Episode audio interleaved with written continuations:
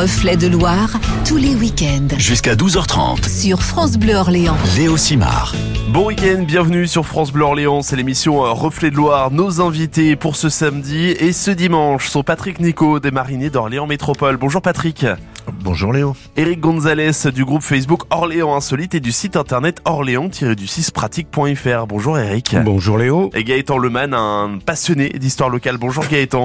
Bonjour Léo. Aujourd'hui, on va aborder euh, le rôle et surtout l'histoire des îles qu'il y avait en plein milieu de, de la Loire. On en parle euh, ensemble jusqu'à 12h30 sur France Bleu Orléans.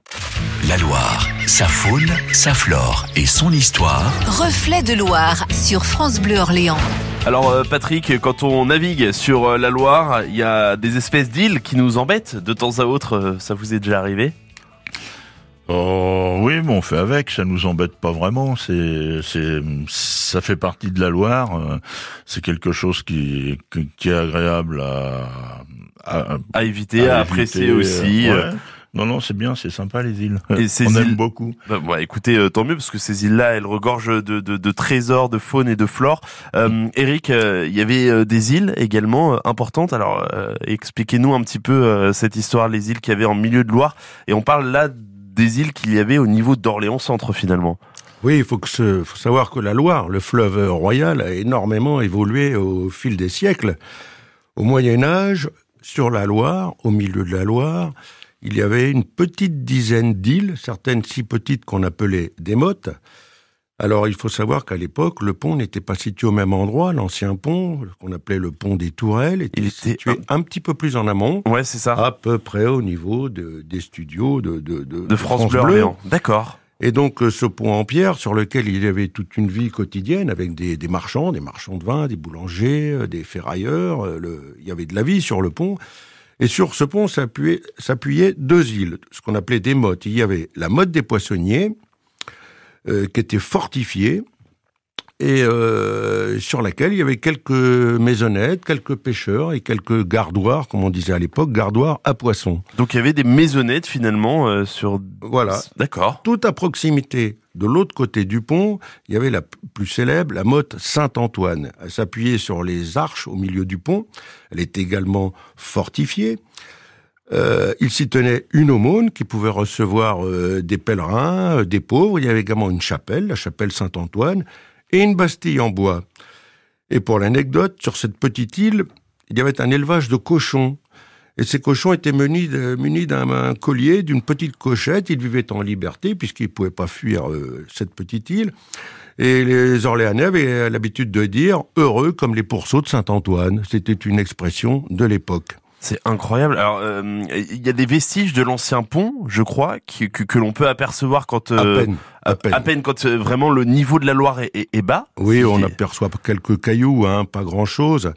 Et juste en face, côté sud, il y avait une autre île beaucoup plus, grande- plus grande qu'on appelait l'île aux toiles ou des moulins de Saint-Aignan. Elle exista environ jusqu'en 1700. Sur cette île se trouvait une blanchisserie. Et les habitants de tout le secteur avaient pris l'habitude d'y venir blanchir une énorme quantité de toiles au quotidien. Elle sera détruite en 1750, à peu près à l'époque de la construction du pont royal, et toute cette terre servira à faire la levée des, des- des capucins et le début de l'avenue Dauphine pour égali- égaliser les niveaux.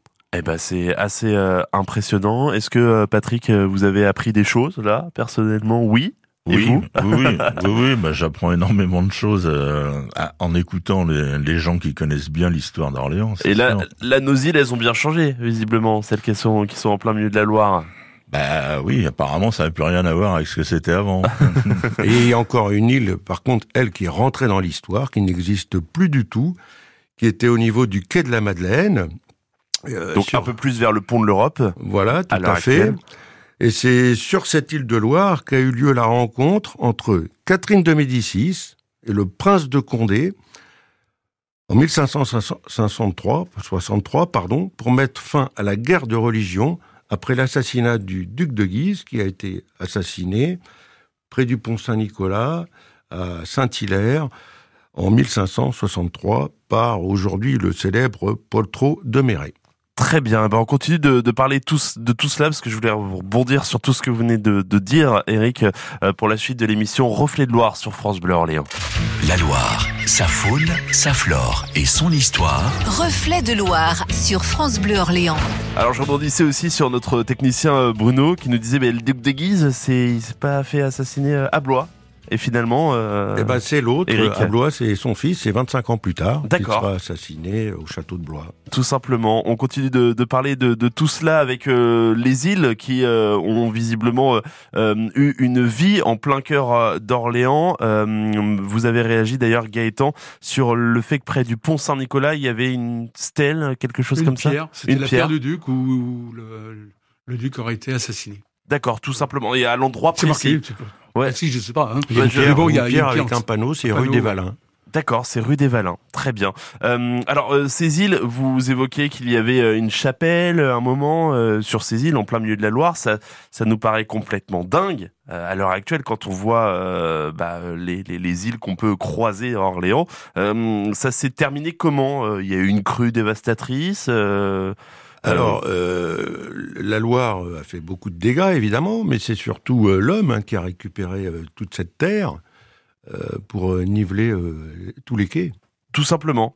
En grande partie, oui, surtout du côté sud. Est-ce qu'il y a eu des aménagements aussi de fait et on se dit bah il, voilà il faut détruire ce qu'il y a pour euh, faire plus de place sur le transport maritime qui euh, évoluait euh, Bah, euh, je ne sais pas, parce que la, la construction du Duy euh, remonte à très longtemps. D'ailleurs, à l'époque, euh, il n'y avait aucun arbre hein, sur la Loire. ouais et maintenant il y en a c'est- Il y impressionnant a, il y a vrai. 50 ans, si on regarde le film Police Python, tourné en 74-75 avec Yves Montand, la scène sur le Duy, où il, il met un coup de, de revolver à, à François Perrier, euh, il n'y a pas un seul arbre. Il y a 60 ans de ça Ah, euh, Ouais, euh, c'est- 50 ans. ouais 50 50 ans et là on se rend compte que Et on a a- des arbres de 15 mètres de haut, de 20 mètres. Exactement, parce que quand on est dans le sud, euh, notamment euh, sur une guinguette, euh, notamment la paillote, c'est vrai qu'on voit tous ces arbres là comme ça, c'est impressionnant. Alors, ces arbres sont un danger, hein, puisqu'en cas de, de grande crue, si ces arbres tombent, Et ben Euh, derrière les ponts ils vont, vont faire euh, boucher, euh, bloquer le- l'écoulement de l'eau au niveau des ponts. Ça sera catastrophique. C'est euh, des sujets que vous avez, euh, Patrick Nico, euh, avec les mariniers d'Orléans Métropole, par rapport aux arbres euh, qui ont poussé euh, sur les îles? Oui, parce qu'il y a, il y a des, il y a- quand il y a, il y a une, un gros niveau, un niveau assez haut de, au la niveau Loire. de la Loire, Ouais. mais ça, ça emmène les troncs, les troncs qui sont morts, ça les amène dans le courant, donc, et ça vient percuter les bateaux, les pontons, et ça crée des dégâts. hein. Est-ce que les, petites crues là qu'on a eues cet hiver, finalement, ça fait pas un peu de bien pour un peu évacuer tous ces, tous ces troncs morts Ou au contraire, on se dit... euh, Bah, ça évacue, oui, mais euh, ce qui serait bien, c'est éventuellement de les évacuer avant que là, ça soit la Loire qui Ouais. les évacue. Ça ferait moins de dégâts. On serait sur, sur des entretiens. Le, le, le problème même, c'est que ça boucherait donc euh, l'écoulement de la Loire. Est-ce que ça peut aussi abîmer des ponts, euh, notamment le pont Royal, euh, ou pas? Enfin, je, je pose cette question, peut-être. L'une des raisons de la construction du nouveau pont, là, ce qu'on appelle le, le pont royal, Allez-y devant le micro. c'était suite ouais. à justement une crue. Et dans les années 1750-60, c'est là qu'on a reconstruit euh, le pont royal et qu'on a construit cette fameuse rue royale, dont on reparlera plus tard, parce que c'était la grande rue chic de l'époque, où il y a des boutiques euh, prestigieuses qui sont installées, dont la chocolaterie, la chocolaterie royale, qui faisait partie de la famille Saint-Ouen également. Très bien, on continue de parler de tout cela ensemble dans l'émission Reflet de Loire sur France Bleu Orléans. Reflet de Loire. Sur France Bleu Orléans. Avec nos invités Patrick Nico, Eric Gonzalez et Gaëtan Leman, on parle euh, eh bien des, des îles qui ont eu leur importance en plein milieu de la Loire euh, du côté euh, d'Orléans, euh, avec aussi des aménagements comme le Duy, finalement Gaëtan Leman. Le Duy qu'on voit au milieu de la Loire, c'était, ça a été construit dans les années 1830. C'était pour permettre de, de resserrer le lit de la Loire parce que ça commençait déjà à plus être tellement navigable. Donc forcément, ça permettait d'avoir un niveau correct lorsqu'on arrivait euh, eh bien au port d'Orléans. Voilà. Tout simplement. Et d'ailleurs, euh, le Duy, euh, il est euh, souvent submergé l'hiver, au printemps. Ça tient le coup? Ça, ça, ça date de quand? 1830. Mais bon, ce qu'il faut voir, c'est que bon, on n'est pas sur les grandes crues qu'on a connues en 1846, 56, 66, 1910. Il faut savoir que maintenant, euh, il y a un organisme qui s'appelle l'EPALA Et ils sont chargés aussi de, s'occuper du niveau d'eau de la Loire avec, les barrages qui sont en amont. Évidemment. J'avais un ami qui était ingénieur hydraulique et c'est lui qui s'occupait de la gestion des barrages. Et quand il sentait qu'il y a un petit peu d'eau de, de, de, retenue, de choses comme ça, il ouvrait les barrages. Alors c'est pour ça quand il y a le Festival de Loire, on dit oui, euh, ils vont ouvrir les, les, les, barrages pour le Festival de Loire. Bon, je le dis pas trop fort, mais je crois qu'ils en ont pas grand-chose à faire. Oui, ce qui les intéresse, ce qui les inquiète surtout, c'est les centrales nucléaires qui sont un peu plus bas, qui sont en refroidissement à eau.